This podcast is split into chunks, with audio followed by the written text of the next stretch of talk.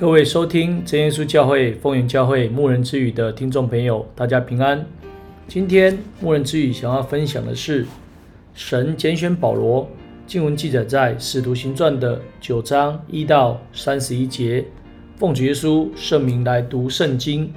主对亚拿尼亚说：“你只管去，他是我所拣选的器皿，要在外邦人和君王并以色列人面前宣扬我的名。”为要指示他为我的名必须受许多的苦难。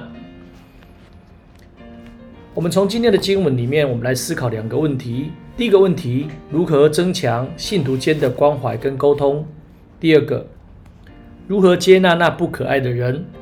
保罗原名扫罗，生长在大树，享有罗马公民籍，是法利赛人，在加玛列门下受教，受到犹太公会的器重。他极力的逼迫信耶稣的人，甚至向大祭司求文书，要到大马色来捆绑信主的人。但非常奇妙的是，在大马色的一个半路中，一个意象他改变了，并且为着耶稣来做见证，成为后来被人说成那扰乱天下的。事实上，他做了什么事情？我们就先来思考神拣选保罗的一个经过。那大概有分成两个部分，一个是神的拣选，第二个部分是人的配合。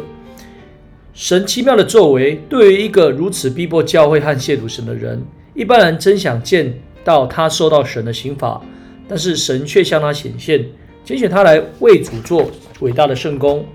这一方面使人认识神的慈爱，他不是借着武力、权势使人屈服，是以爱和能力改变人。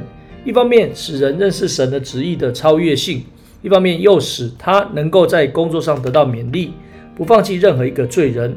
第二，神妥善的安排，在大马色的路上，保罗因主显现的荣光而成为瞎眼。此时，神在异象中差遣亚拿利亚去到保罗那里，向他解释神的旨意和作为，使保罗完全明白，眼睛得以看见，并受洗归入主的名下，又被圣灵充满。神的工作是有计划，而且他必负起哦责任，把工作所需的一切条件加给我们。因此，我们应当积极的为主做圣工，完成他所托付的使命。第二个大部分就是人的配合。亚拿尼亚的顺服，领受神的旨意。事实上，他一开始曾经有一个怀疑，但是神表明他的旨意，他立刻就顺服。勇敢的去找保罗，内心没有猜疑，内心没有害怕。今天我们是不是会害怕或猜疑那些从软弱中回头而被神重用的人呢？或是那些后来才来信主的人？第二个，亚拿尼亚的接纳，保罗悔改信主之后，与大马色的信徒往来，他们都能接纳。重点是什么？当时有一个啊信徒叫做巴拿巴，引进他去见其他的使徒。这种接纳，这种精神成为我们的典范。我们应当以信心互相的劝勉、接纳，在神的爱中来建立自己和别人。所以，我们从保罗的身上，我们可以看到第三个部分就是保罗的改变。以肉体来讲，保罗因主的荣光而眼瞎，后因主的能力再看见。以灵性来看，保罗以前是逼迫信耶稣的人，而现在是忠心的来侍奉神。因为他明白耶稣就是他列祖所侍奉的真神，他真看见列祖所信的和所遵守的律法的真义。